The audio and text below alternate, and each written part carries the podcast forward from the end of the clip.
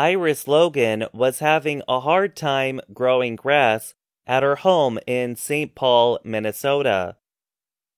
So, she covered the space with stones, statues, and other art. More than 30 years later, it is something of a local landmark. But to a city inspector, it is a problem. Logan, who is 70, has been told to clean up the different objects, like wood and large rocks, noted after a recent inspection.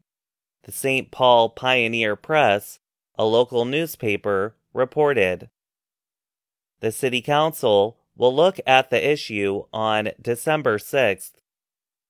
Logan said the city's actions forced her to create the art in the first place she said city workers who were fixing the road dug so deep around one of her trees that its roots were open to the air. So she brought in dirt, planted flowers, and added stones, and just kept adding. Logan said that if she likes a rock, she will try to bring it home. I'm a rock lover, the former farmer from Mississippi added. Logan recently received written notice that a city official will suggest to the city council that she be given until December 22nd to clean things up. She wrote six pages of note by hand to appeal the order. The stones do not enter the street or block city vehicles, Logan wrote to answer one of the inspector's concerns. I just want to make a stand for the next person, Logan said.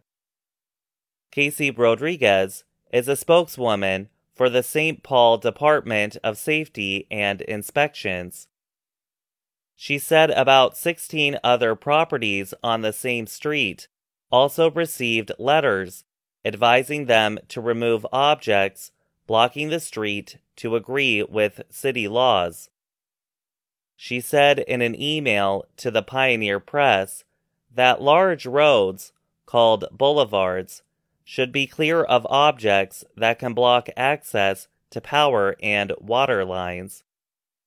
She added that it also keeps the tree roots clear and provides a place for snow in the winter. Justin Lewandowski is a community organizer who lives near Logan.